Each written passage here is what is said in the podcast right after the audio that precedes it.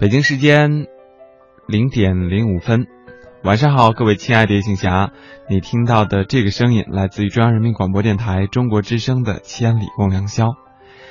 在这一个周日的凌晨，最初由深夜向凌晨摆渡的两个小时，陪伴各位的守望者是起源。之前已经预告过了，会换一个时间段，嗯，又换到了现在。在周末的这个时间里和你相遇，可以说是一次新的邂逅吧。记得我第一次来到千里的夜空的时候，也是在这个时间段来陪伴各位的。忙碌了一周，这个周末你过得好吗？新年刚刚过去了，它最初的半个月，斗转星移，也即将进入了下一个星座。在电波那一端的你，准备好新的一年该如何劳作吗？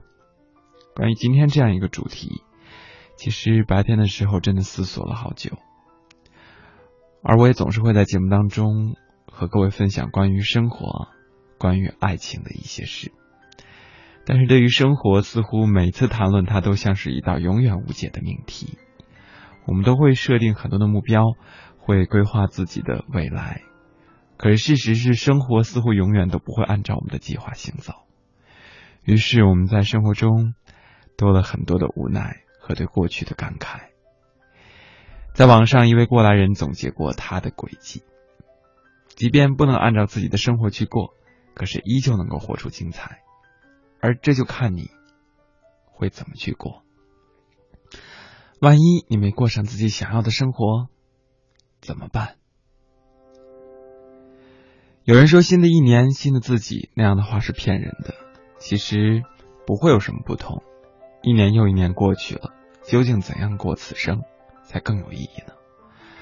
冯友兰先生写：一只狗闯进一个教堂，他既不会明白里面这些人在做些什么，也不会明白这祷告有什么意义，是因为他既不懂，也不了解。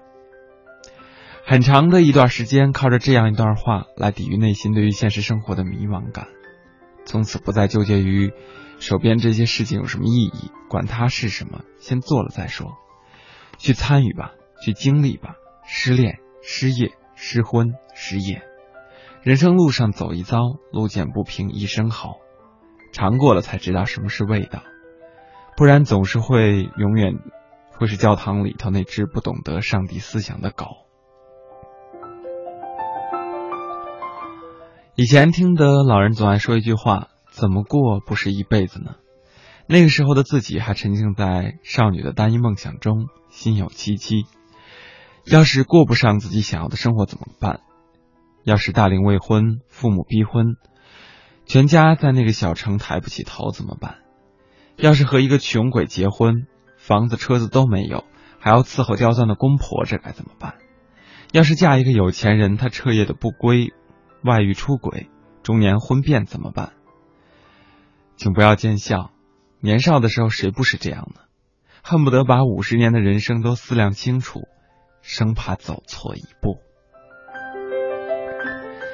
最后没有嫁给有钱人，也没有嫁给穷鬼，公婆也不刁钻，但是也没有百分百的过上梦想中的生活。这样平淡而庸俗、庸碌的生活，自己却是醍醐灌顶。没错。怎么过都是一辈子，这不是消极的，对于自己而言，这变成了积极的。人生最坏不也就是没有过上自己喜欢的生活？然后呢？接受庸碌的那一刻，自己似乎长出了一口气。天蓝了，草绿了，接受了身高和腰围的尺码，活得更加理直气壮了。不仅没有放弃梦想，而且这个时候谈起梦想这个词，不紧张了，再也不担心它实现不了，轻松时候把它端着，也许万一实现了呢？疲惫时候把它放下，偶尔浑噩，努力去做一个有二两成就的人，但是也做好了准备，也许此生，也许如今年，继续庸碌下去。他就像是空谷的幽兰，做好了找他的准备，也做好了失去他的准备。如果说的更具体一点，就是不再躺在床上思考什么人生，每天清晨心无旁骛的起床，先烧一壶水，然后洗漱，还给自己稍微擦点底妆，做好随时可以见人的准备。之后一边喝水一边吃早餐，一边看稿件，除开赶工，十二点准时上床睡觉，力求不会任何的空想，耽误吃饭睡觉的时间。这时候突然明白了严歌苓女士为什么坐在家里也要严阵以待，清晨梳妆完，再坐在电脑前。她自述这是身为一个妻子要让丈夫看到最好一面的责任。但是我个人觉得，这不仅仅是与妻子的责任有关，这是人生的责任，这是一个你可以说是刻板，却认为是自律的习惯。老闺蜜也是一个程序控，手机 APP 像是文件柜一样归纳整理。一如四年前，她站在广州的某个街头，围着黑白千鸟格的围巾。给我看她的大包，里面排列的像是兵马俑一样的小包。女人不要在包里乱翻一气，那个姿势真的是很丢人。庸碌平凡里总是有那么两个电影般的场景，让你觉得就这样也挺好。从此不再是生活里乱七一团，因为觉得丢人。有一条不稳的，有条不紊的去刷牙洗脸。也比翻来覆去的去叫嚣什么梦想强。后来慢慢的开始喜欢韩国的民俗，并不是为那些血癌的兄妹之间的剧情感慨，而是最感慨于那些平凡的夫妇，无论多么的贫穷与庸碌，总是有最整洁的居家态度。去到韩国看那些厕所里的洁工阿姨，闲来时也也会记得补几下口红。几个人此生能够飞黄腾达登上舞台最中央，最难得的是，虽然此生庸碌，每一天都清爽示人，不叫人失了希望。而我，在那个南方的冬天，守着一个电暖炉，看李娟写《冬牧场》，帐篷里烦躁的主人冲他发脾气，换作平日里有人这样对自己，立刻甩手主动滚出去。可此时，那帐篷外是荒野呀，是寸草不生的荒野。月光下，也许还有狼，空旷、寂寥、消杀、危机四伏。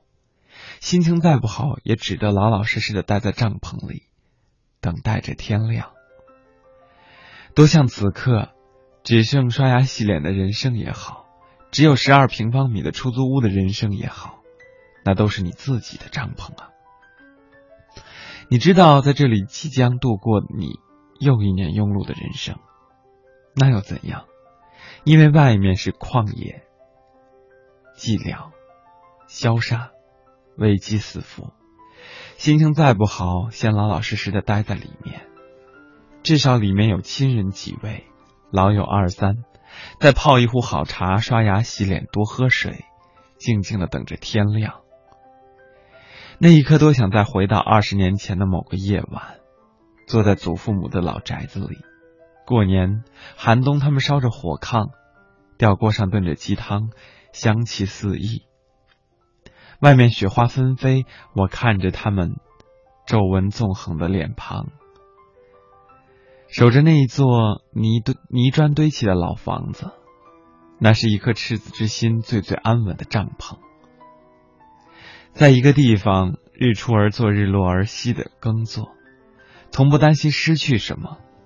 从此知道，普通人的人生原来也是可以是这一刻的烟火香。其实生活一半是回忆，一半是继续。不乱于心，不困于情。在心情不好的时候，我们有的时候只想一个人安安静静的待着，不寻求任何人的安慰。只是希望有人能明白自己的内心，彼此通透，仅此而已。没有不老的幸福，也没有不老的时光。能折腾的时候，不要让自己闲着。那么，作为每一个夜行侠，也都会有有对自己对于生活的记忆。可是我们依然要前行，因为每一个继续也都会变成以后的回忆。关于这一半又一半的生活，我不知道在电波那一端的你会如何度过呢？欢迎今天在节目当中，你随时和我聊一聊关于你和你一半儿的另一半儿。互动的平台已经为各位开启，你可以登录中国之声在新浪和腾讯的实名微博微电台参与节目的互动与收听。当然，你也可以通过我在新浪的个人微博互动，大写的英文字母 C N R，文刀流，起立的起，圆圈的圆。你还可以通过最传统的方式写信，告诉我关于你的故事。来信请寄北京市复兴门外大街二号中央人民广播电台中国之声，刘启元收。邮政编码是幺零零八六六。今天的时间段中，同样也会跟你分享长长短短不同的故事。当然，更重要的是，想聆听到属于你的一半儿又一半儿的故事。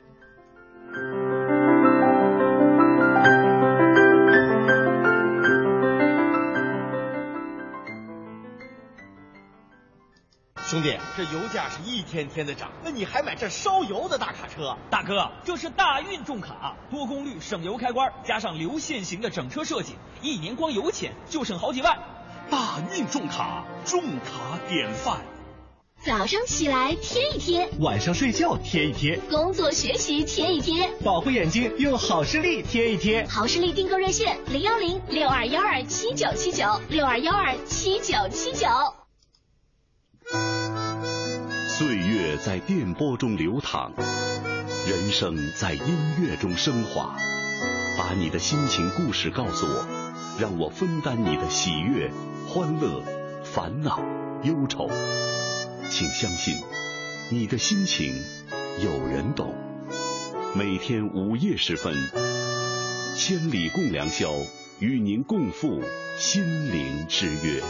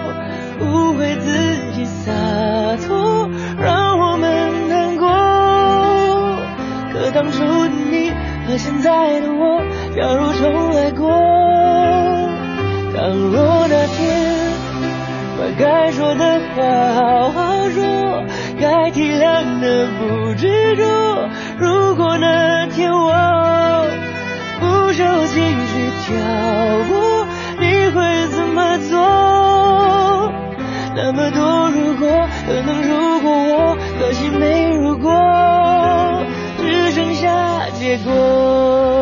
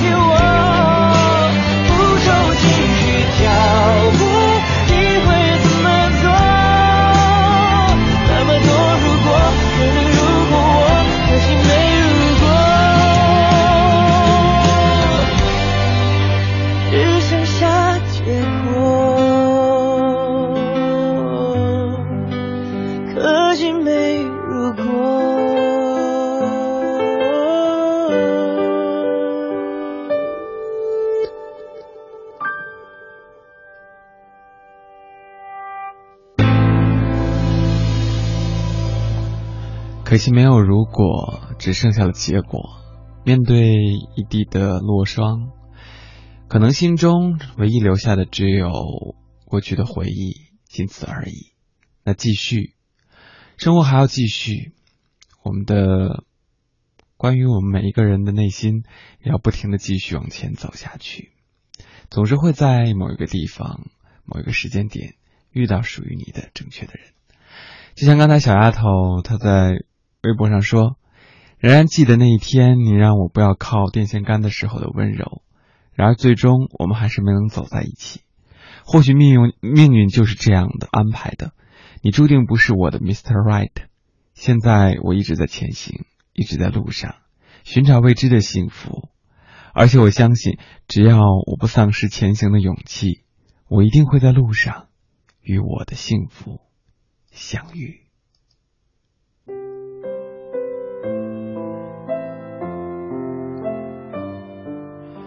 每个人都会拥有属于自己的曾经的一份过往，当它会变成记忆之后，我们会每每想起来，心中有一阵隐隐的阵痛。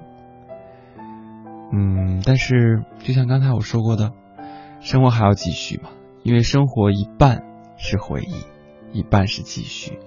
如果你停留在记忆中越多，那么对于未来的希望可能就越来越渺茫。而你积极乐观的去面对接下来的生活，那么对于过去，它会变得珍贵，而生活也会变得越来越有趣和精彩起来，不是吗？每个人都会有自己的选择，生活的方式有很多。接下来和你进入今天的第一个人物故事。这个人非常的特别，他住的地方特别，她是一个住在房车上的姑娘。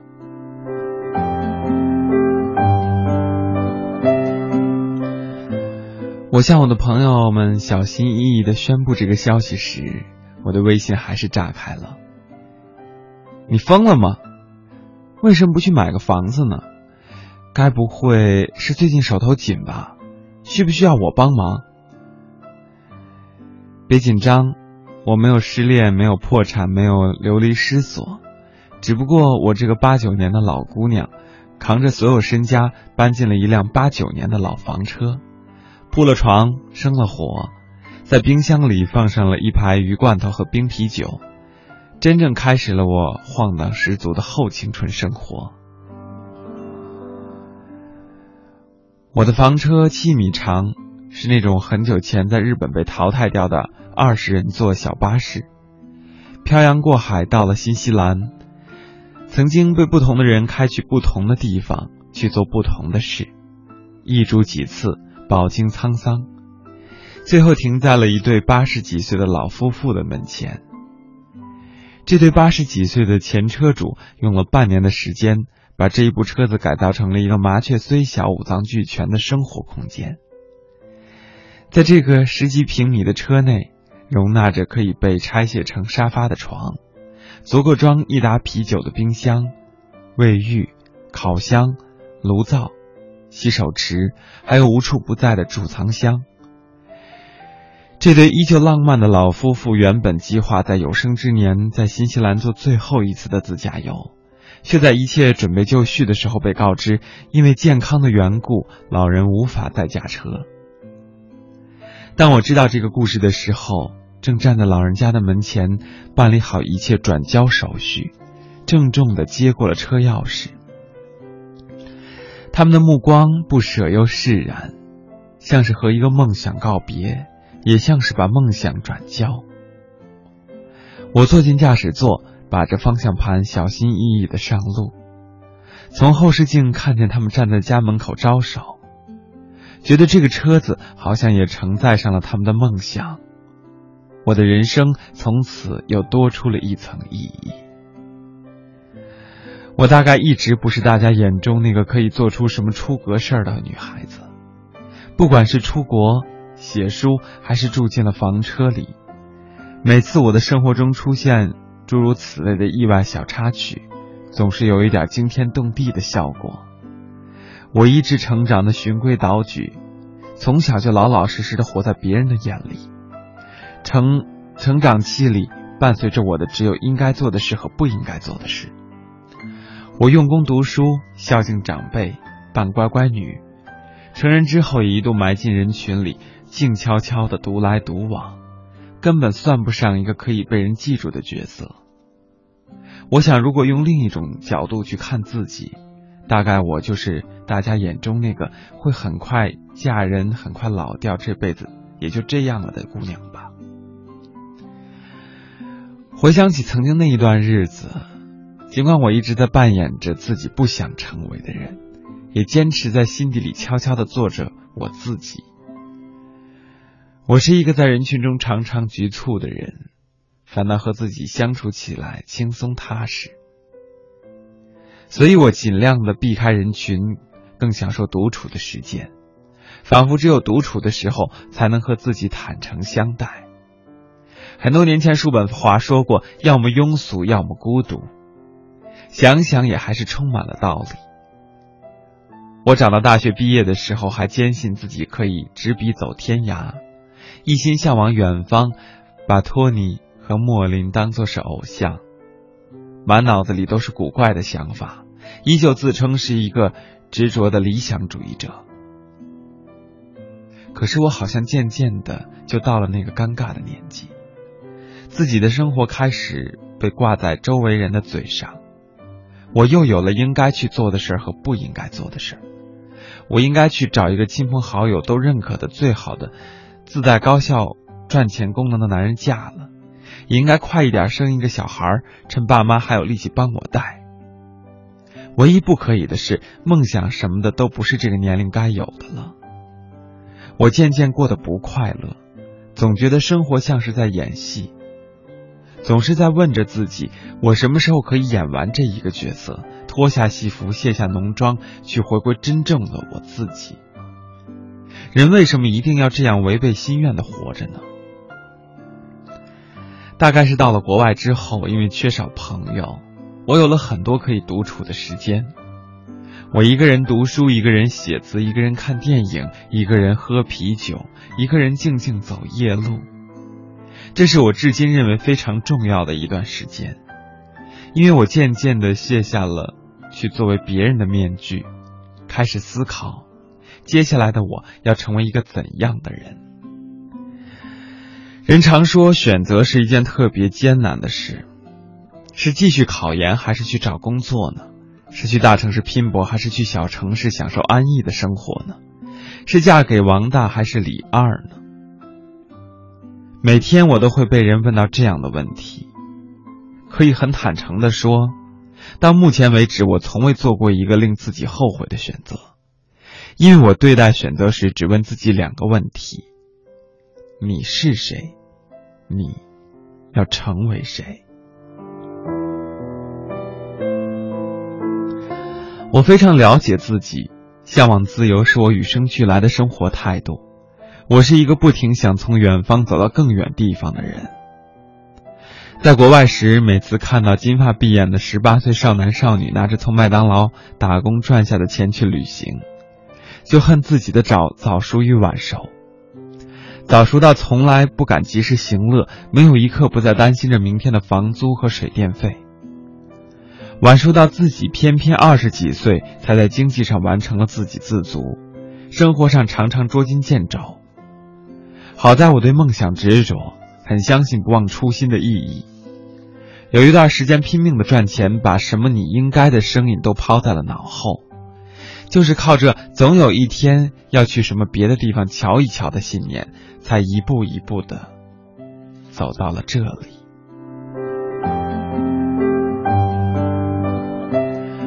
这是我住在房车上的第三个月，靠着一本房车手册，走过了几个风景秀丽的地方，就像带着公寓，可以在任何地方安家。新西兰这个在地图上小到不能再小的国家，放大之后却处处都是景致。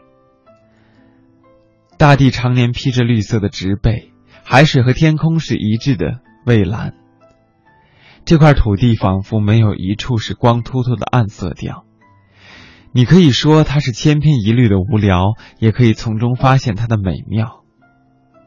我在这三个月晃荡的生活里，认认真真的做了很多件事。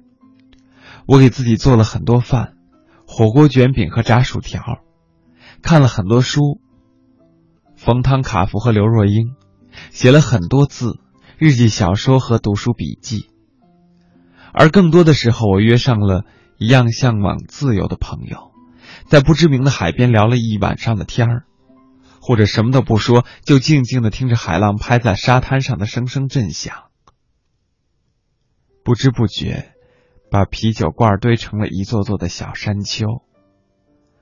我从前向往着远方。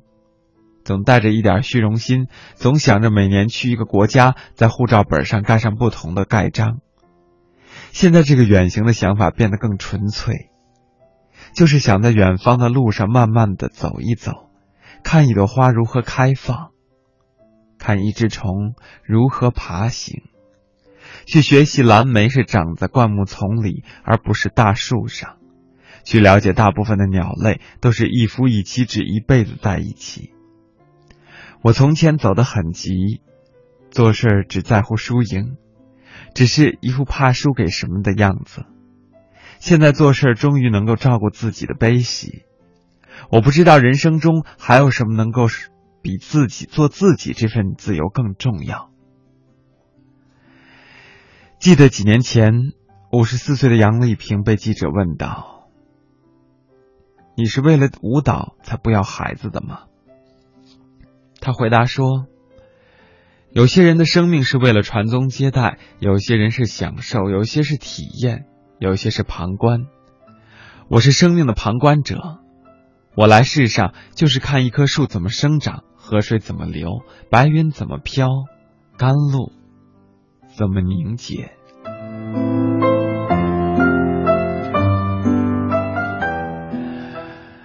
这世界上没有一种生活方式是需要被质疑的，为此我经常鼓励有梦想的朋友要去过一过自己真正想要的生活，不要充满遗憾的变成别人希望你成为的那个样子，去过这接下来的一辈子。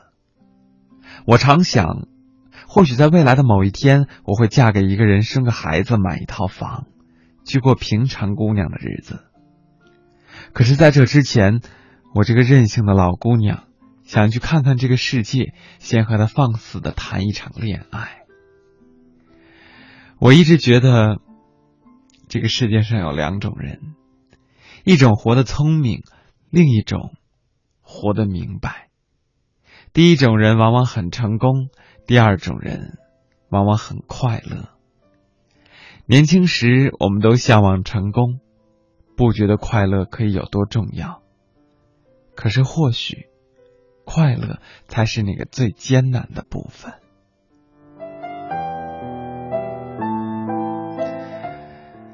读完了这一篇文章，我不得不想说一点题外话。其实，我们每次都是总是会回想记忆当中的那段时光有多么美好，记忆中的那段情感有多么纯粹，记忆中的那个人有多么的真诚。可是回头想想，如果当时当下回到那个时光当中，又有谁能够真正说出那是最美好的时光呢？也许那个时候我们会觉得也很烦恼，也有纠结，也有一些欺骗和背叛。可是，只有时过境迁，只有在被时光浸染之后，才会发觉生活给我们带来的更多的美好。到底是我们变了，还是生活变了？到底是时光变了，还是幸福的味道改变了呢？也许我们本身并没有变，时间也没有变，只是心态变了而已。我变了，我没变。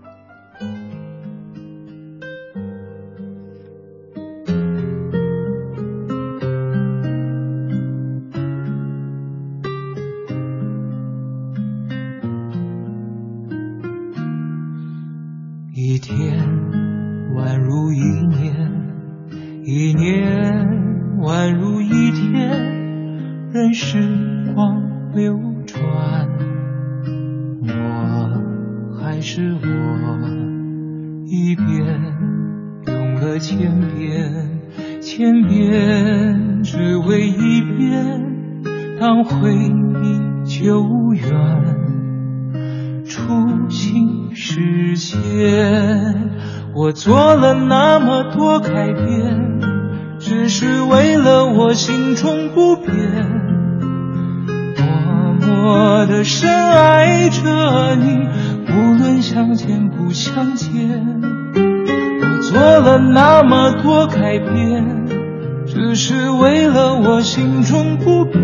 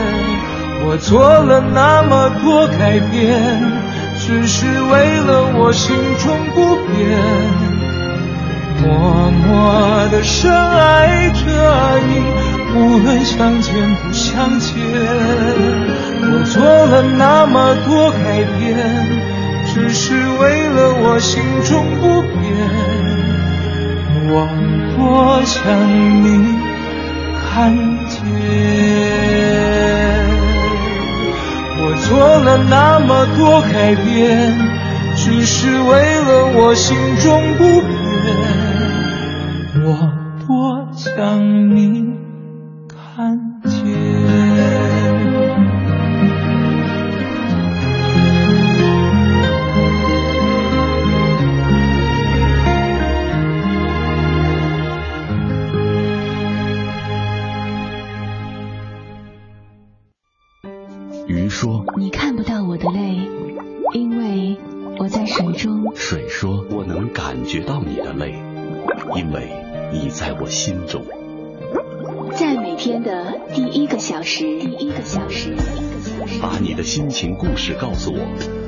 分担你的喜悦、欢乐、烦恼、忧愁。请相信，你的心情有人懂。夜晚的声音会发光。每天午夜时分，千里共良宵，与您共赴心灵之约。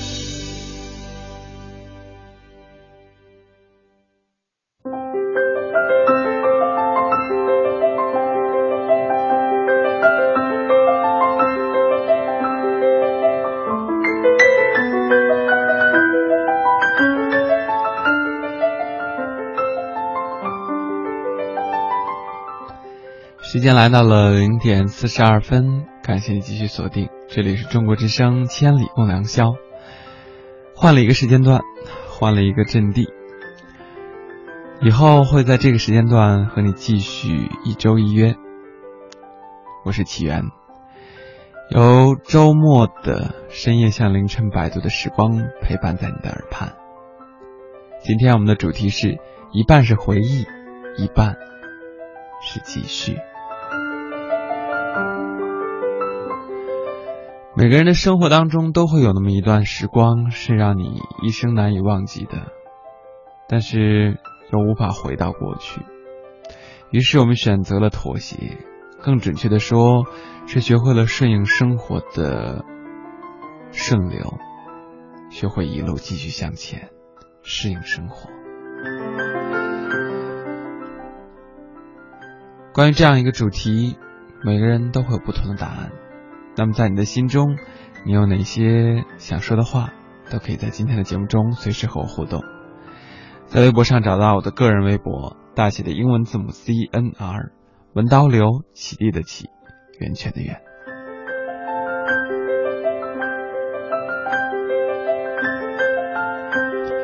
微博上木西他说：“人的生活就像是一次在坐火车的经历，没有回头路，只有勇敢的前行。”在火车上会看到那些好的、坏的，但那都是风景。有些会就在心里，就像是回忆，安静的躲在角落里，时时会想起。但是看到那些匆匆的人群，又无时无刻的在提醒着你，生活还是要继续。只有勇敢前行，才不辜负这美好的时光，不辜负当初勇敢的心。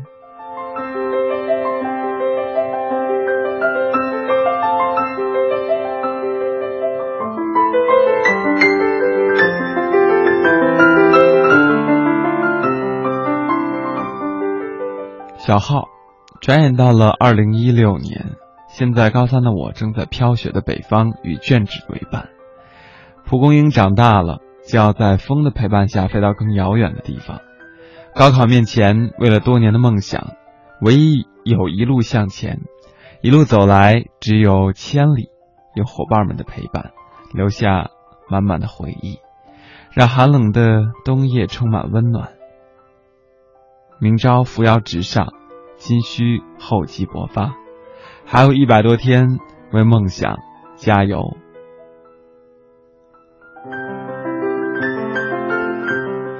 只要有信心，有十足的准备，一定会到达你理想那个状态。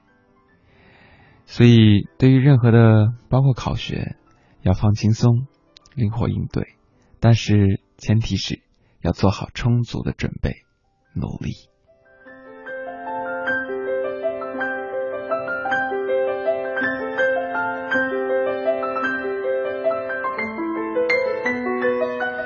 墙角摘蘑菇，生活就像是电影一般，一幕一幕的都近在了眼前。过去的事情记在心中，有时候会回忆一些过去的琐事，有开心的、难过的、愤怒的、遗憾的，都历历在目。不过过去的都已经过去，把过去的一半留在历史的长河中，没有什么遗憾的。生活还要继续，人生还有好多目标，要长远，不要只关注眼前。所以，要为了生活的努力，继续往前行吧，加油！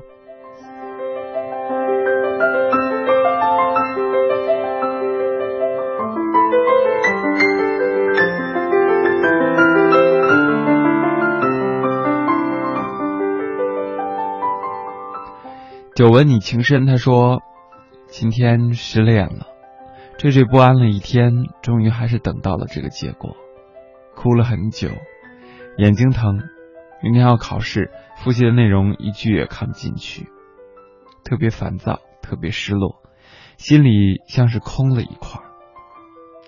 也许我只能这么做吧，只有一种释怀和温暖，只是我竟然不知道，我已经如此的爱他，依赖他。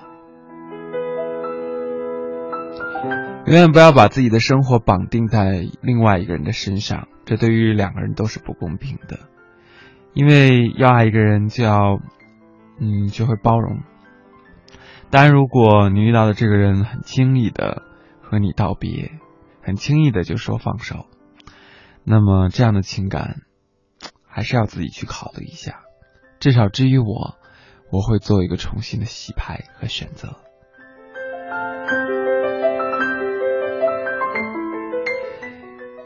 一路深沙，住在房车的姑娘听起来就如此的有诱惑力。可是对于我们大多数人而言，她仅仅只是羡慕而已。我们只是看着别人做着我们想做的事情，继而继续循规蹈矩的继续自己的生活。可是有的时候，我们真的需要跳出我们这个苍白无力的圈子，走向我们所想要追寻的世界，因为活在自己的心里。而不是走在别人的眼里。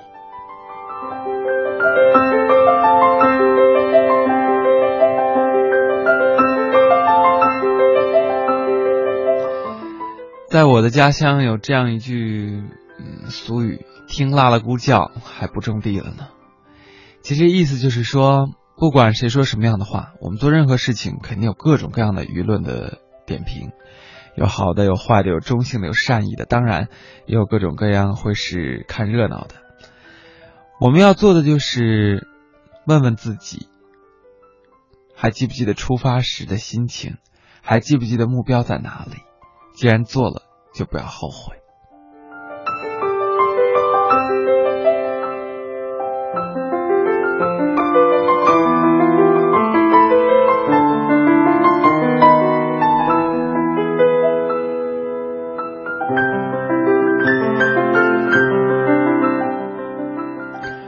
飞翔的风在努力着。他说：“有的时候，人们会或多或少的黑化或者美化回忆。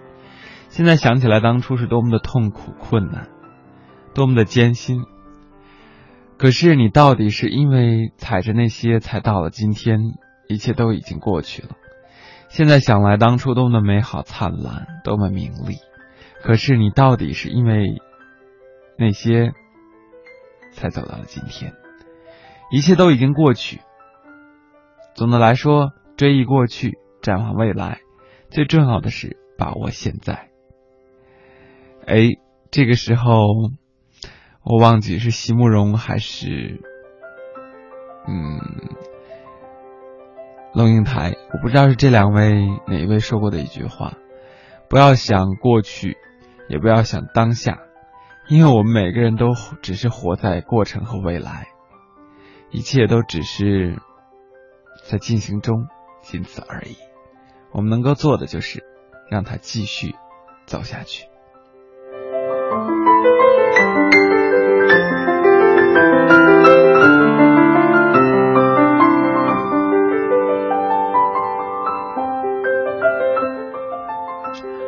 小慧，生活一半是记忆，一半是继续。时光在。不断的消逝，过去终究是过去了，不能决定未来的路该怎么走。我现在面临着这未来的路，试着走下去，就算这是一次冒险，也值得。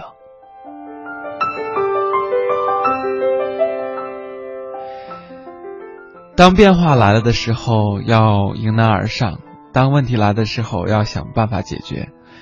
在我最近遇到的很多烦心事儿的时候。我身边的一位，准确的说是大姐吧，她跟我说了一句话，嗯，不要去纠结，任何问题都没有，要做的事情就是想把自己的想法写下来，然后一个一个消化。要知道，方法永远都要比问题来的多。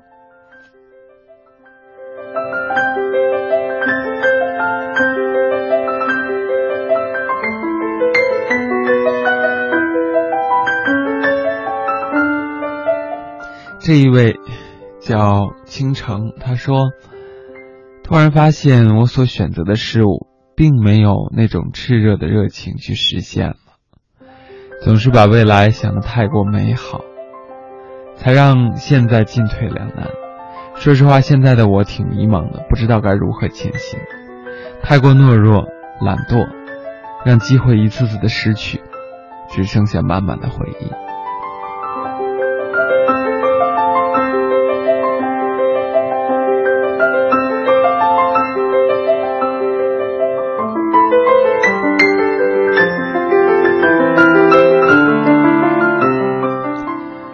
可值得珍藏的回忆，并不一定是虐心的，有可能是快乐的。快乐是一天，不快乐同样是一天。记忆有好有坏，何必不快乐呢？何必记住那些不好的呢？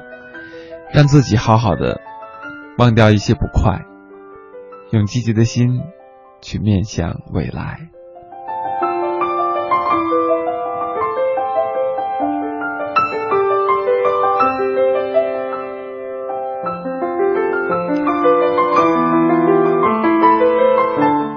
栗子栗，是啊，生活总是要继续。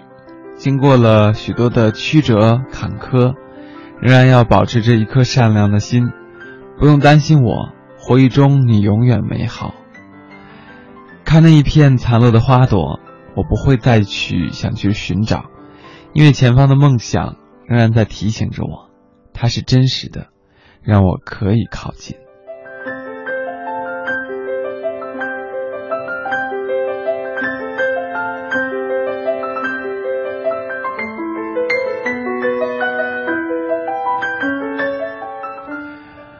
爱寒寒的青霞，生活在继续，时光在流逝。我会努力过好每一天，但是生活不会如你所想的那么如意，有各种经历在等待着你。我希望生活能够虽然平淡，但小有惊喜，在这座小城幸福的过一辈子。今天晚上，这一座小城被白雪覆盖，难免让人回忆过去的那些年。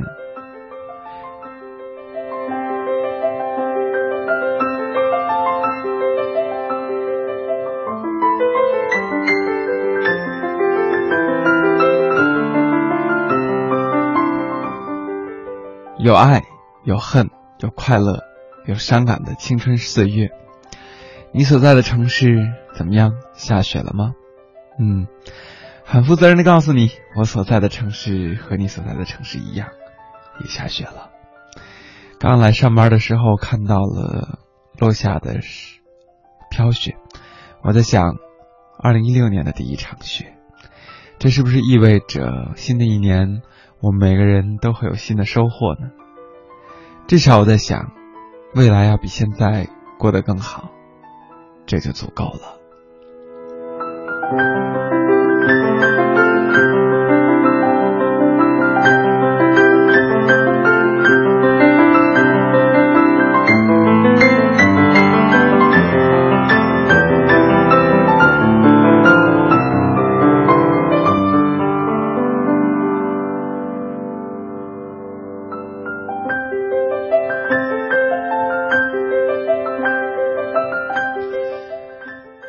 每个人都会有属于自己的最珍藏的时光，那么你呢？属于你珍藏记忆的是什么？记忆过后，你又会选择怎么样继续呢？懂得伸，懂得屈，懂得怎么样去面对生活中的挑战和适应生活中的逆流，这样才不失一个会懂得生活的人，不是吗？来听一首歌，萧煌奇《好好先生》。下一个时段继续和你分享今天的更重要的故事。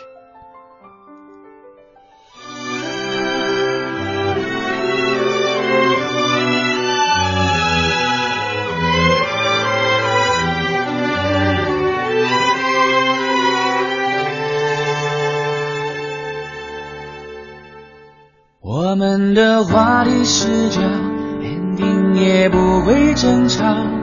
用玩笑让彼此解套，就算有情绪，也消化得掉，你没有压力就好。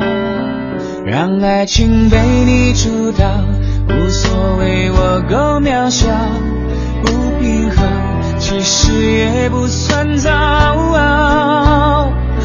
付出的多少，我从来不计较。能在你身边就好，不怕自己过分乐观，也不需要答案，只要我的爱够温暖。不怕自己不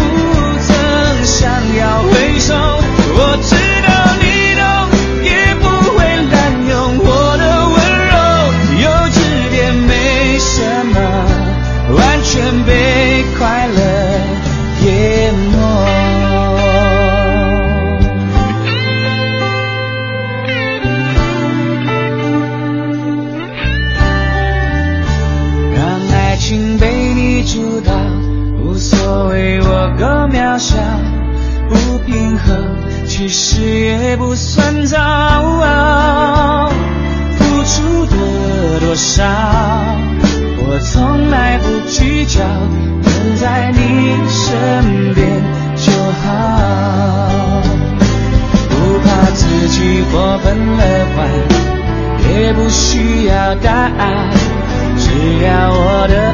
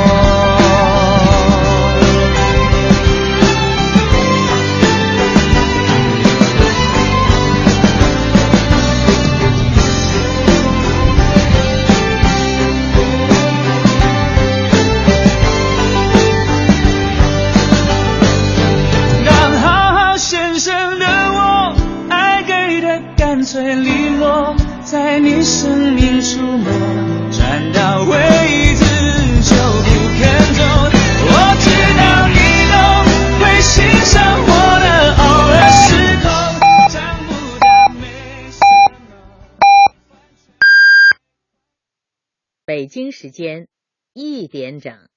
大家好，我是国家级非物质文化遗产龙凤旗袍传承人徐永良。旗袍是中式风情的典范，手工旗袍渲染全是女性的柔美气质，传承和弘扬中国文化，让一生一线的记忆经得住时光的磨砺。爱于心，见于行。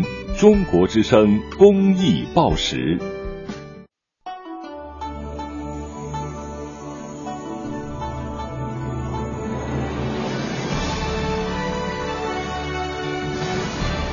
央人民广播电台《中国之声》，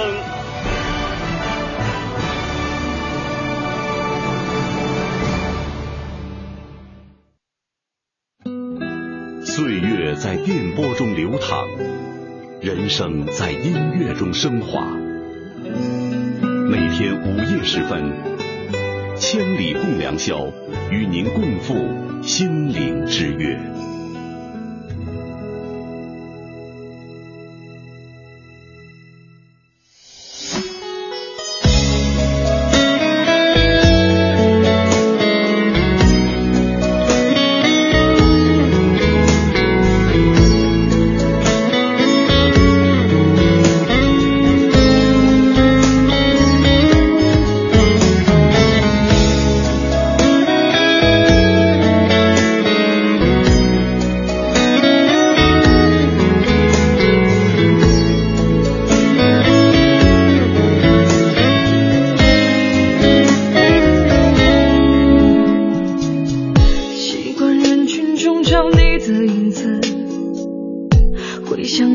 幸福的日子，但其实我明白，我和从前的我已经分开很远很远。寂寞世界中的两颗心，寂寞城市中的每个人，我们相遇相拥，相互猜测怀疑，一边微笑一边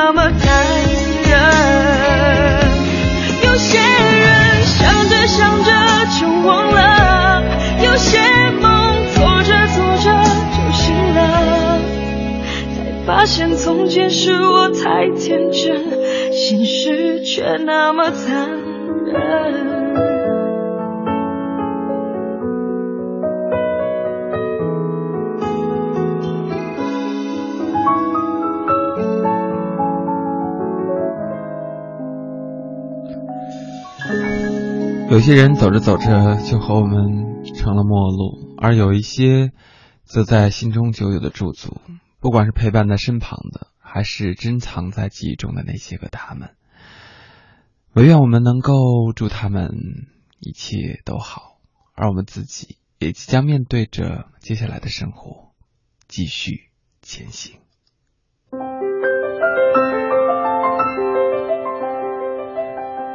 北京时间一点零六分，在周日的时光，由深夜向凌晨摆渡的这一段时间里，陪伴你的是起源。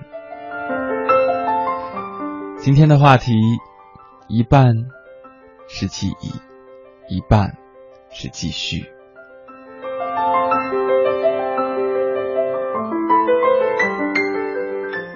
生活就像是一个多选题，有的时候我们必须得向左走。有的时候必须得向右走，而有的时候，对于多个选项又不知道该怎么去选，而有的时候，其实你自己就像盲人摸象一样，闭上眼睛去摸出的那一个，才是你最后将要继续走下去的生活。每个人都一样，正所谓摸着石头过河。其实我有时候想想，生活在这样一个城市当中，生活在这样一个时代里，似乎每一个人都是孤独的。哪怕你在微博、微信里如何的热闹，如何的积极，其实那反而印证出了另一个道理：你的内心并不是很富足，准确的说是内心很荒芜。就像是最近几天，在好几个微信群里，我看到了各种各样的生活百态。有的时候，一个人说出来的一段话，或者是一个纠结的观点。引发了众人的探讨，有一些甚至出现了无理的指责和谩骂。当然，有些时候会因为一些人的话语禁止他发言，把这个人彻底晋升；而有一些则会在微博的朋微信朋友圈当中不断的晒出自己今天做了些什么，像日记体一样。可是，在更多的时候，我更愿意做一个潜水的看客。因为准确的说，我每天有很多的事情要去忙，有很多的事情要去做，至少内心是不孤独的。可是看看在网上的那些人，我不得不想去问一下：我每天真的有那么多时间，去和那些远方的、跟自己并没有关联的人进行那么深层次的交往和交心的去对谈吗？真的有这个必要吗？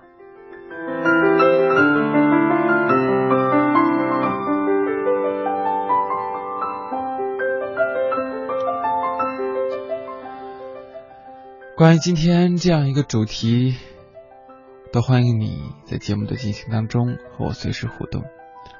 找到我的个人微博，大写的英文字母 C N R，文刀流，起立的起，源泉的源。我通常会喜欢把节目分成两段式，前一段和你分享一个主题的前一部分，后一段分享这个主题的另外一个部分。在第一个时段和你分享了那个用房车走天下的姑娘的故事，那接下来的这个时间段，来讲一讲关于那些曾经美好过的时光变成了记忆，变成了遗憾。第二个故事分成两段给你分享，终究错过了你。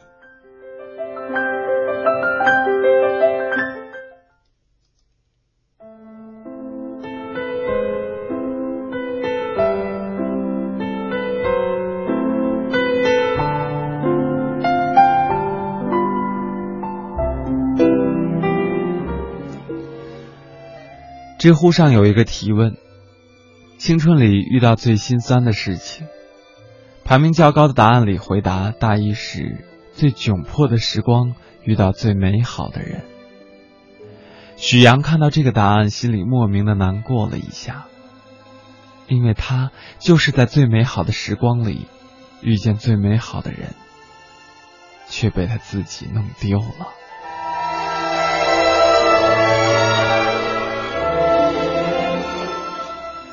许阳最讨厌的班上那个看起来文文静静，却总是给老师打小报告的女班长，总在同学同学的面前说他坏话，还给他取了一个很难听的外号“狗汉奸”。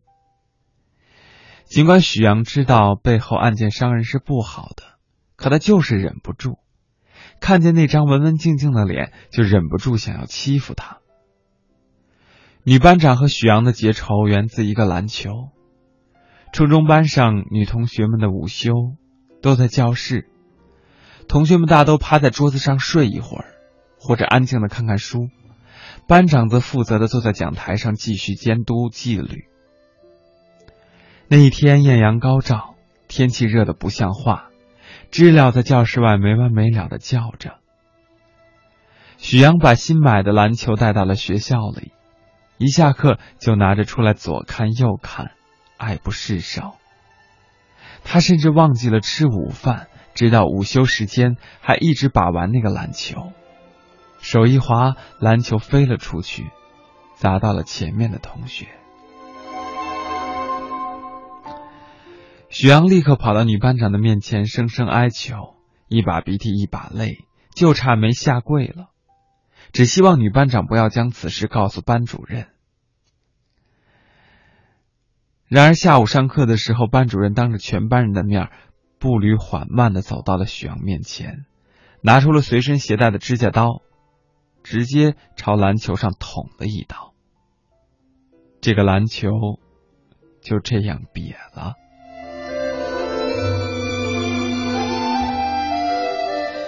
喜欢一个人可能要很多很多的原因，但是讨厌一个人仅需要一个原因就够了。从此，许阳和女班长势不两立。例如背后造谣，这已经算是很轻的报复了。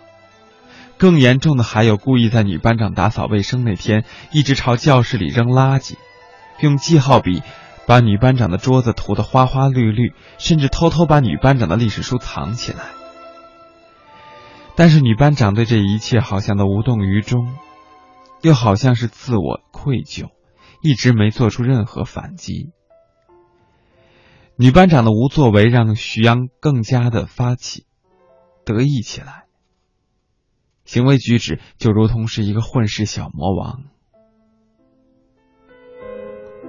女班长甚至没有和徐阳说过一句话，甚至基本上连眼睛的交汇都没有，只是更加认真的打扫卫生，为桌子铺上一层彩纸。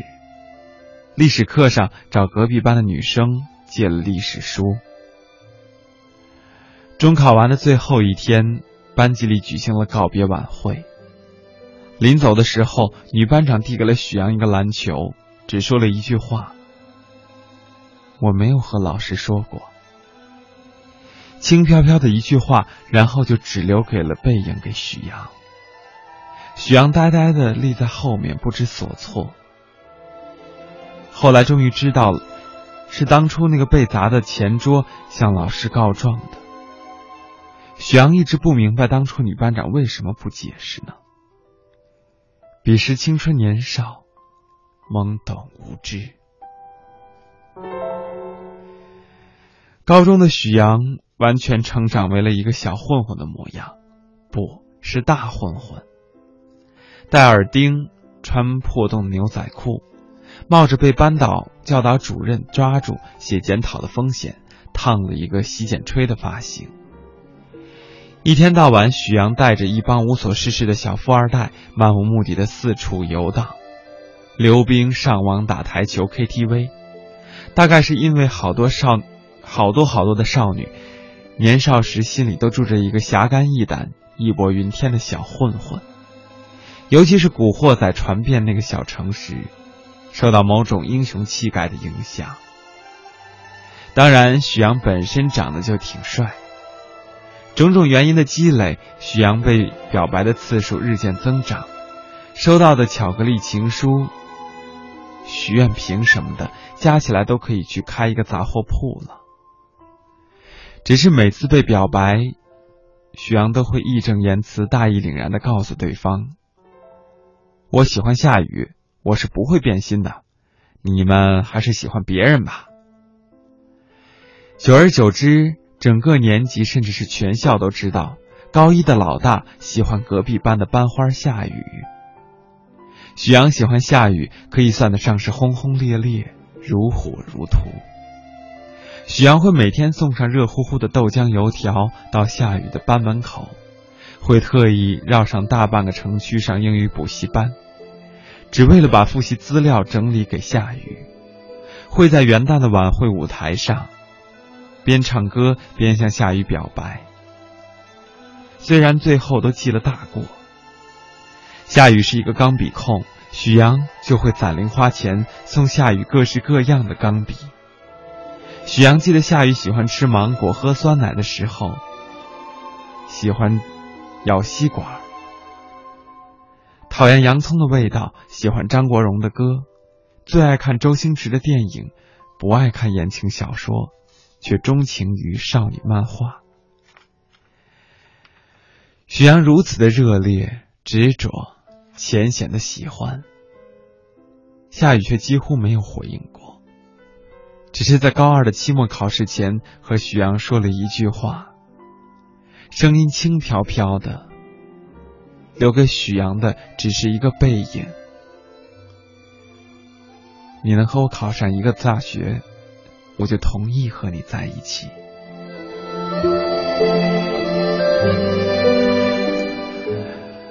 爱情可以给人无穷的力量。许阳从此浪子回头，大混混也开始回归，变成了好学生。这巨大的反差，愣是让周围的人吓了一大跳。但是许阳的妈妈挺开心，仿佛自己的儿子终于长大了，笑容里是说不出的欣慰。面包会有的，成绩会有的，爱情会有的，下雨也会有的。大概是抱着这样的心态，许阳开始了他的漫漫征途。早中晚，下课不出去瞎逛荡，自习室知道找老师问问题了，补习班开始认真听讲了，刷题量、反函数增长了。一天有二十四个小时，许阳恨不得用二十八个小时来学习，简直可以说得上是争分夺秒。上天不负每一个努力的人，啊，准确的说是努力泡妞的人。高考成绩出来的时候，许阳的成绩竟然比夏雨高出一分。在老师办公室拿出成绩单许阳和夏雨两个人开始往回走，两个人都挺高兴的。然后厚脸皮的许阳就牵住了夏雨的手，用了挺大的力气，夏雨没有甩开。索性就让他牵着了。忘记说，女班长的名字就叫做夏雨。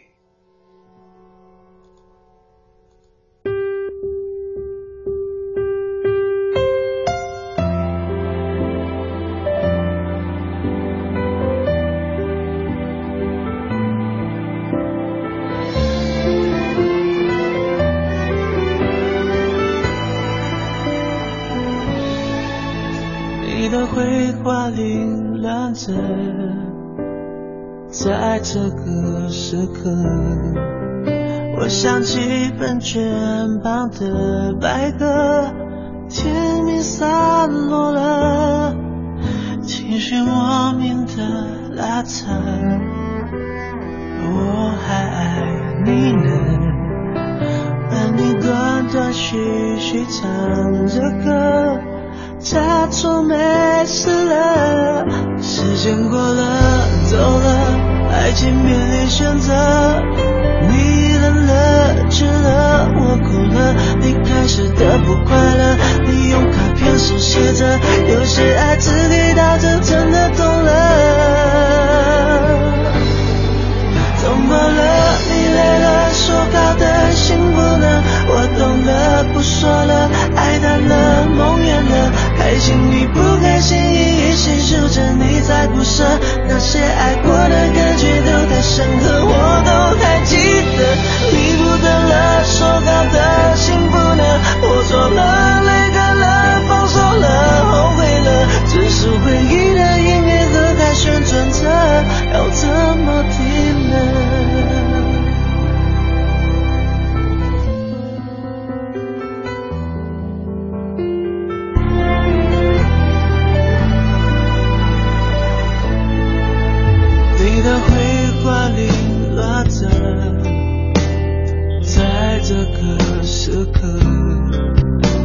我想起本卷旁的白鸽，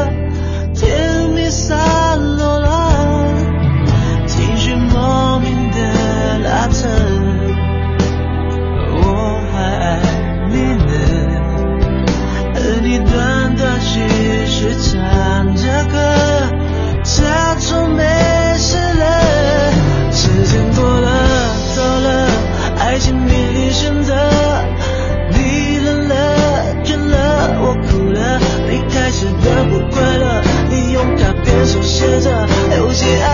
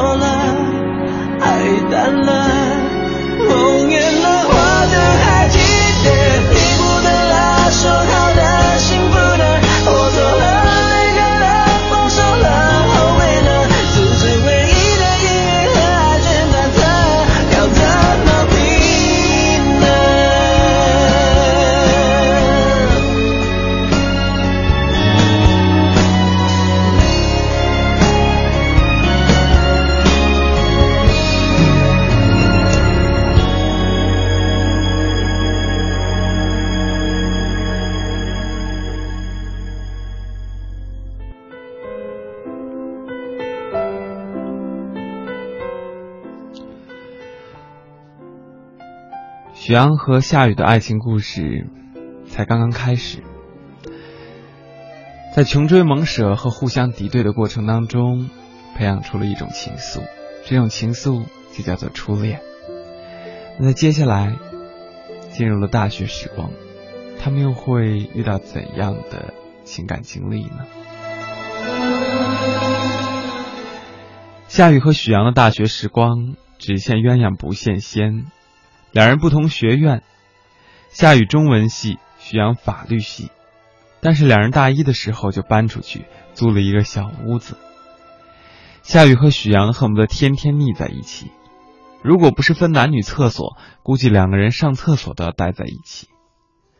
许阳觉得每天每天和夏雨待在一起，从来不会腻，就算不说话也一点都不尴尬。许阳很挑食。夏雨刚刚练了一手好厨艺。许阳爱摄影，夏雨爱旅游，两人的笑点刚刚一致，讲笑话都能戳到彼此的笑点。合适，大概就是我喜欢的东西刚好你也喜欢，那个刚好，应该就是合适了。许阳想自己挣钱带夏雨去西藏。开始做各种兼职，在西餐厅刷盘子的时候，无比痛恨餐厅老板，心里骂了无数次资本家压榨劳动力，到最后甚至开始想以后要给小屋添置一台洗碗机。拿到工资的那一刹那，许阳眼眶都要泛起泪花了。那天晚上吃完晚饭之后，许阳就兴高采烈的打算告诉夏雨自己赚够钱，两人可以一起去西藏了。只是还没有开口，夏雨就拿出一个全新的单反镜头，说是自己跟着老师做课题挣了一大笔。镜头是送许阳的礼物。说实话，那个镜头挺贵的，许阳很久以前就想买了。许阳一想到自己拼死拼活的干了一个月，还没有夏雨跟着老师混几天挣的钱多，心里就各种不开心。夏雨似乎看出来了。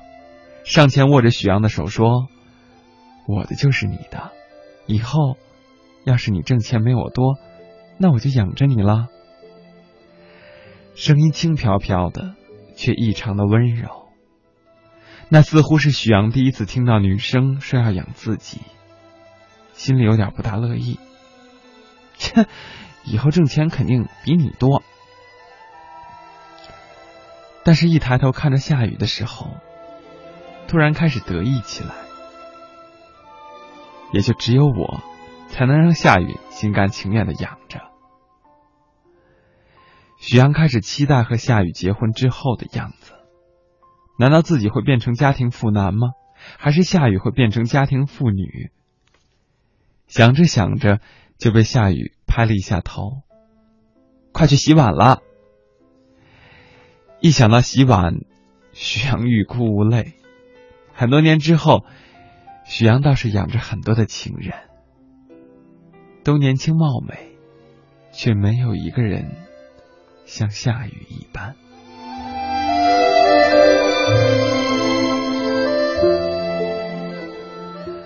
大学毕业，许阳、夏雨都步入了职场，不过两人特意选在一个城市，为此夏雨甚至找了一份自己不是特别喜欢的工作。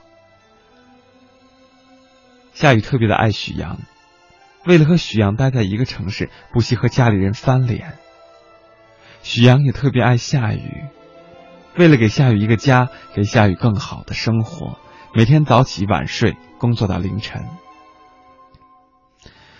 夏雨和许阳是我们同学圈子里唯一一对从学生时代牵手至今尚未分手的恋人，让我们说来，简直是一个奇迹。许阳想转行做销售，但是家里人都不支持，只有夏雨坚定的站在他的身边，让他做自己喜欢做的事情。夏雨知道许阳辛苦，总是提前赶回家，在许阳回来之前就把晚饭做好，回到家就可以吃到热乎乎的饭菜。可是许阳的工作越来越忙，下班时间也越来越晚，总是陪客户吃饭、喝酒饱吧。到家的时候也是醉醺醺的，看着醉倒在床上的许阳，在看着满桌没有动的饭菜，夏雨只是苦笑了一下。只是有有一天，许阳依旧醉醺醺回来的时候，夏雨在许阳的脖子上发现了口红印儿。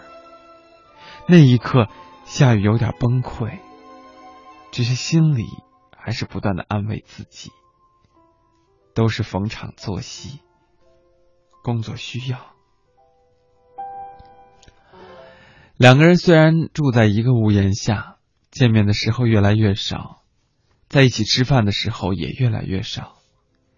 夏雨不再给许阳做晚饭了，即使这样，夏雨也总能安慰自己，就当是异地恋，工作原因要谅解，不能和小孩子一样乱发脾气。但是看见许阳衣服上总有来历不明的长头发，沾上略浓烈的香水味道、口红印儿，久而久之，夏雨有点想念以前的日子了。夏雨那个时候总是以为未来和许阳结婚了，也一定是过着平淡琐碎的细水长流，甚至觉得苦一点、生活差一点都没有关系，陪在身边的那个人是他就好了。两个人可以一起在厨房做饭，自己炒菜，他就负责在旁边讲讲冷笑话。吃完饭后手牵手去散步，偶尔也会一起去买菜。那时候，夏雨觉得就算是每天重复做同样的事，自己都不会觉得枯燥，因为陪在身边的是他。殊不知，如今两人连一起吃饭的机会都少了。或许是厌倦了，也或许是心累了。夏雨提出来想回家工作，这时候许阳一个月能挣一两万，说话语气不是一般的大。你就别挣钱了，你那点钱够干什么呀？还不如在家做做家务，收拾收拾房子。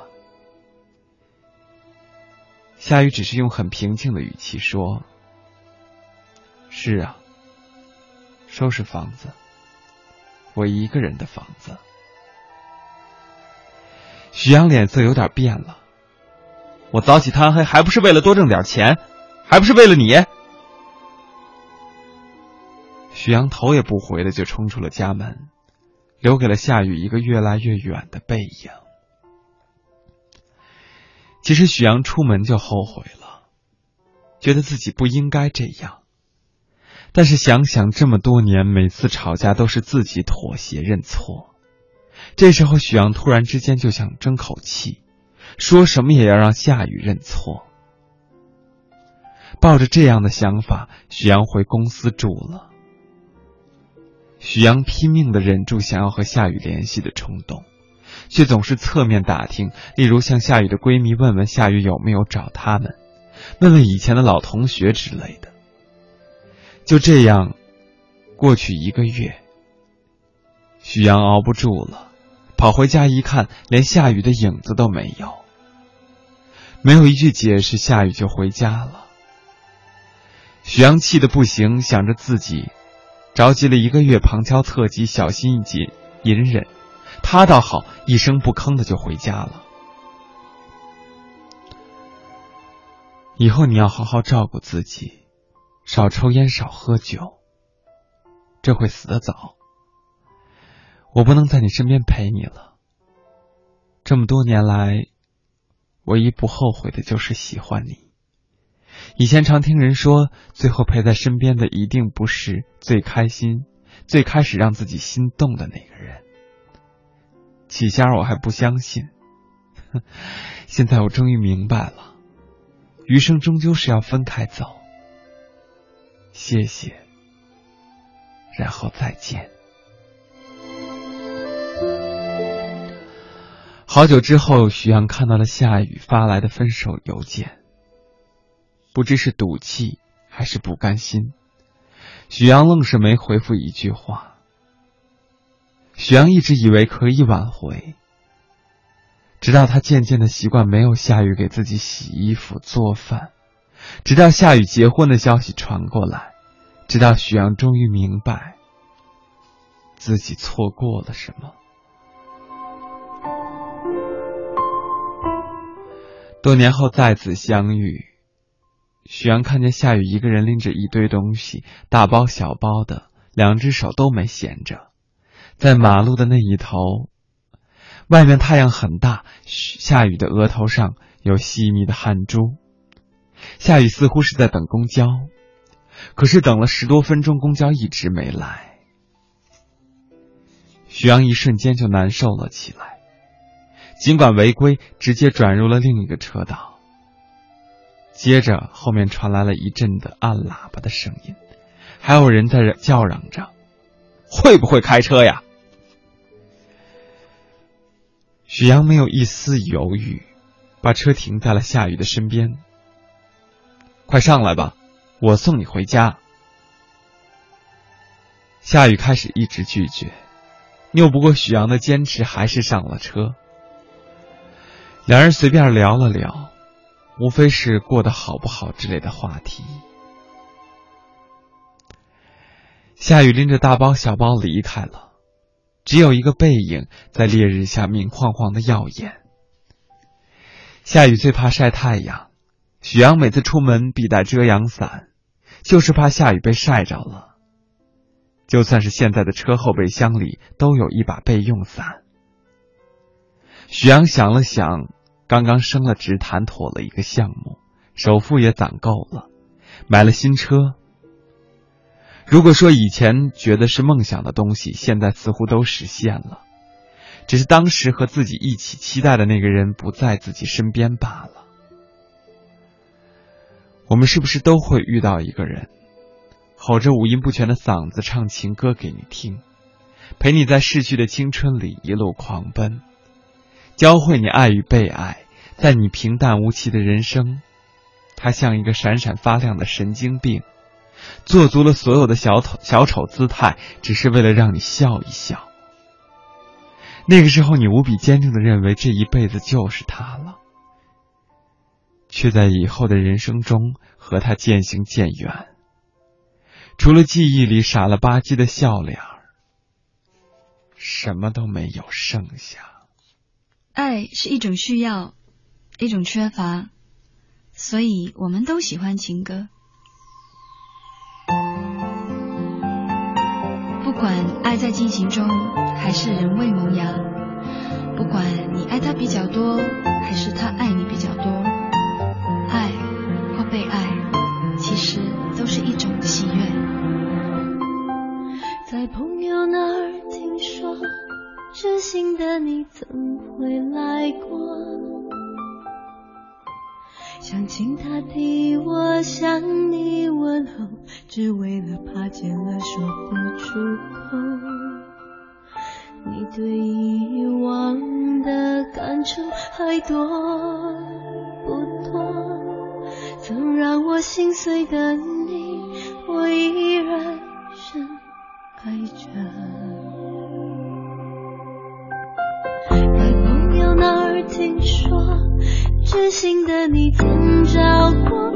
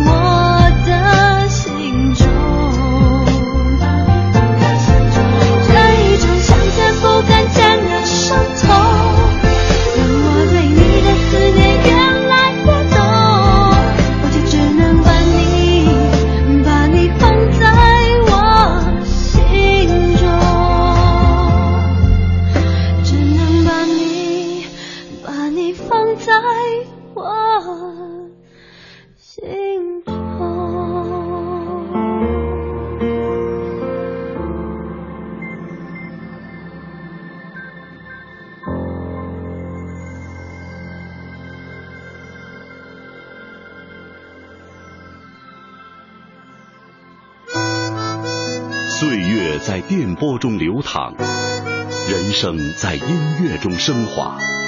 把你的心情故事告诉我，让我分担你的喜悦、欢乐、烦恼、忧愁。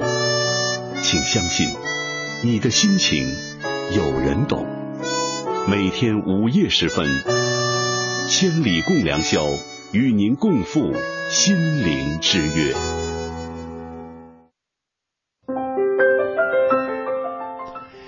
一个略显老套，可是却依然让人意味深长的一个故事，非常悲伤的一个故事。至少在我今天选择这篇文章的时候，我听过别人是如何来，嗯，用他们的方式去读出这样的一篇文章的。但是听完之后，我内心当中还是有所触动的。其实每个人的内心。都会有这样一个人，就像是，嗯，夏雨说过那句话：一开始可能你会觉得你沉浸在爱里，属于烧昏头的状态，可是最后还是应验了，陪伴在你左右的，并不会是最初的那个他，不得不说是一种遗憾。然而选择了自己的另一条路，另一种方式，因为生活的轨迹就是如此。所以，珍藏了美好之后，要好好的回归到之后的日子。关于这样一个主题，你有哪些话想说？可以找到我的个人微博来互动，大写的英文字母 C N R，文刀流，起立的起，源泉的源。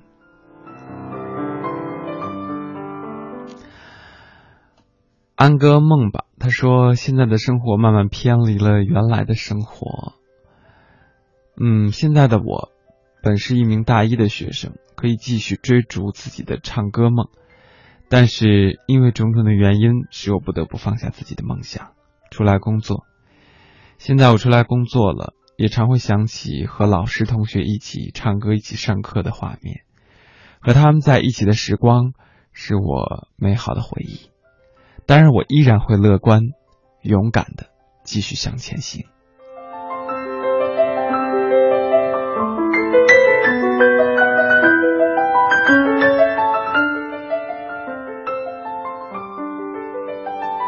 如果生活亏欠了你，那你一定要用用你自己的方式去回馈给生活，告诉他，你依然会很坚定、坚强、乐观的迎难而上。Artist 黄志明，前些天我还在抱怨自己为什么要选泰语专业。高中理科大学文科的日子真的是很惨淡，我怀念过去，却不能自已。如今每天熬夜写稿子，使我渐渐淡忘了那些痛苦。我还能有自己喜欢的事可做，还可以看着自己的文字变成签字，还可以拿着自己的稿费去各地行走。我为什么还要感怀过去呢？我的未来很美，不是吗？似乎我已经不是第一次来羡慕黄志明了，因为我以前的节目当中就说过，我本身从本科到研究生再到现在，一直都不是一个读语言专业的，但是我个人来说，确实对于各种各样的语言有着无法阻挡的一种兴趣和热情。曾经也试图想过学习像泰语这样的人。语言，但是事实放弃了，因为确实跟我自己所接近的语言有很大的难度。但是有这样的机缘，有这样的缘分，就证明你有这个潜力，而且你看到了生活最美好的一面，所以加油，继续努力做下去吧。左岸空城，他说：“生活一半是回忆。”一半是继续，走了许久的路，仍然不愿意停下来。错失的美好不会再滑落，总有一个人在未来等你，想牵着你的手与你共老。而总有一些话语是最能够触及到人的内心深处，给人安慰，给人回忆，给人希望。记住那些在你生命中留下一笔的人，那些在深夜里陪你聊天儿。那些你难过时会想起你的人。我有的时候也会在朋友圈吐槽，也会在内心当中纠结，也会在微博当中写下一些不堪入目的话语，也算是我的一种发泄吧。但是我在想，其实这是一种很不好的负能量的传播，至少是让身边的人会感受到这种不好的感觉，所以这个时候要随时的调整自己的状态。就比如说，有的时候我的朋友圈会吐槽不公平的对待，那些内心当中的焦灼，而这个时候我又会反思自己是不是做的足够好。当然，这个时代是一个缺乏感恩的时代。有些时候，我们总是会羡慕别人有，渡人无。那这个时候，我们会真正去做一些加减法，去反观自己。如果换成我是这样的，我又会做哪些事呢？所以，即便回忆起来，不管是公平也好，不公平也罢，我们也还是要好好的去。面对生活，特别去感恩那些帮助过我们的人。蓝色爱灰机他说：“爱情是一半记忆，一半继续。回想起第一次在陌生的声音中找到属于我的自己的熟悉，那份感受，至今回味还让我感叹，感觉既亲切又温暖。”真的很感谢上苍赐予的邂逅，让我找到了属于自己的爱情。此时此刻，我想对远在他乡的他说：“我爱你。”虽然我们暂时不得不相隔千里，但是我相信我们的爱情可以越过一切的距离。爱情需要自经营，就像是友情各种情感一样需要经营。而你太过直白，就会让自己的爱情或者友情渐行渐远。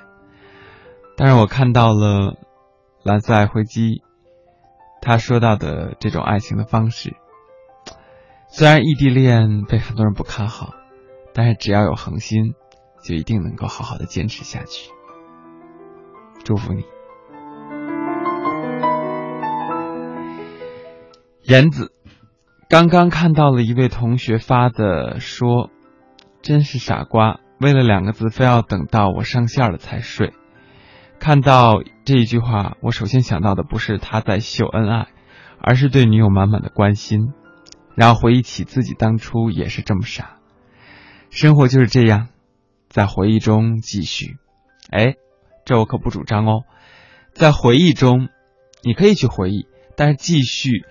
是要在现实中继续，不要总是把美好留在过去，让美好点亮未来，这不好吗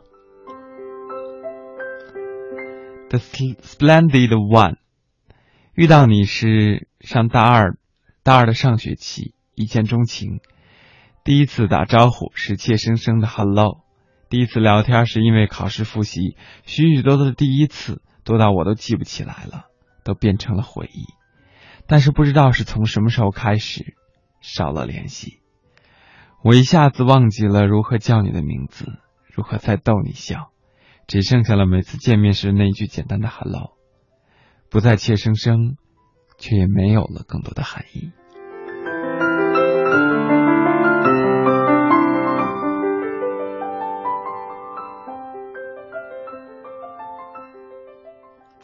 张艺元。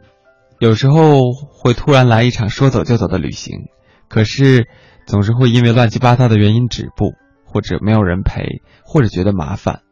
走到某个地方，总会遇见一些人、一些事，获得一些人生的感悟，放下忧虑，为了青春无悔，出发，创造更多美好记忆。嗯，因为青春只是一次经过，人的一生也只有一次，所以。怎么样去过好每一个继续？这是我们要不断去完善自己，让自己变成更好的人的需要思考的问题吧。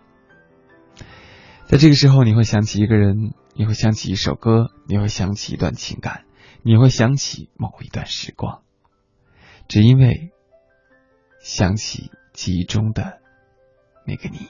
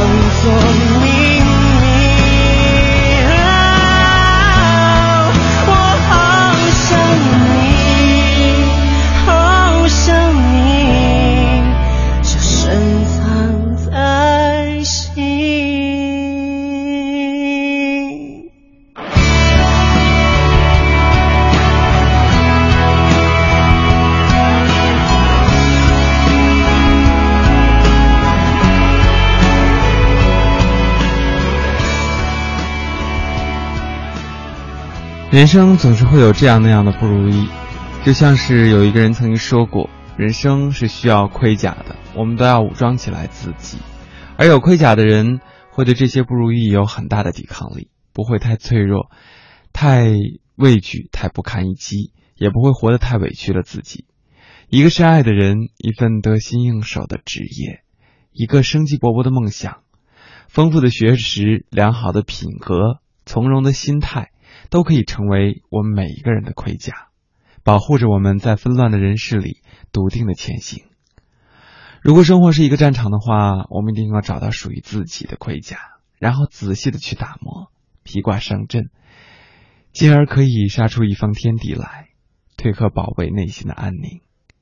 好的人生该是饱含各种的体验吧，有所爱，有所怕，有所繁华，有所清静，有所。大开大合，有所小情小调，有所拿得出手的实力，也有所深藏心底的柔软，有所义无反顾的冲刺，也有所欲无欲无求的停留。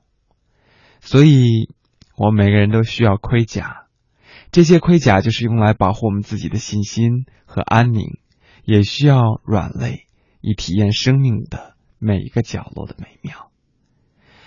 每一个你。都有属于自己的一段回忆，都有属于每一个我们自己内心当中深处的不愿意挖掘的潘多拉的魔盒。可是，请记住，过去的都已经成为时间掩藏在尘埃当中的一些记忆的碎片。我们所要面对的还是未来，未来的每一个继续。唯有继续，才能够创造出属于未来更加美好的。更加珍贵的记忆。这里是千里共良宵，我是启源。每一个周日的凌晨，在这里陪伴着每一个寂寞的无法入睡的你。在这个时间，最后节目结束前，跟你说一声晚安，好梦，每一个最亲爱的你。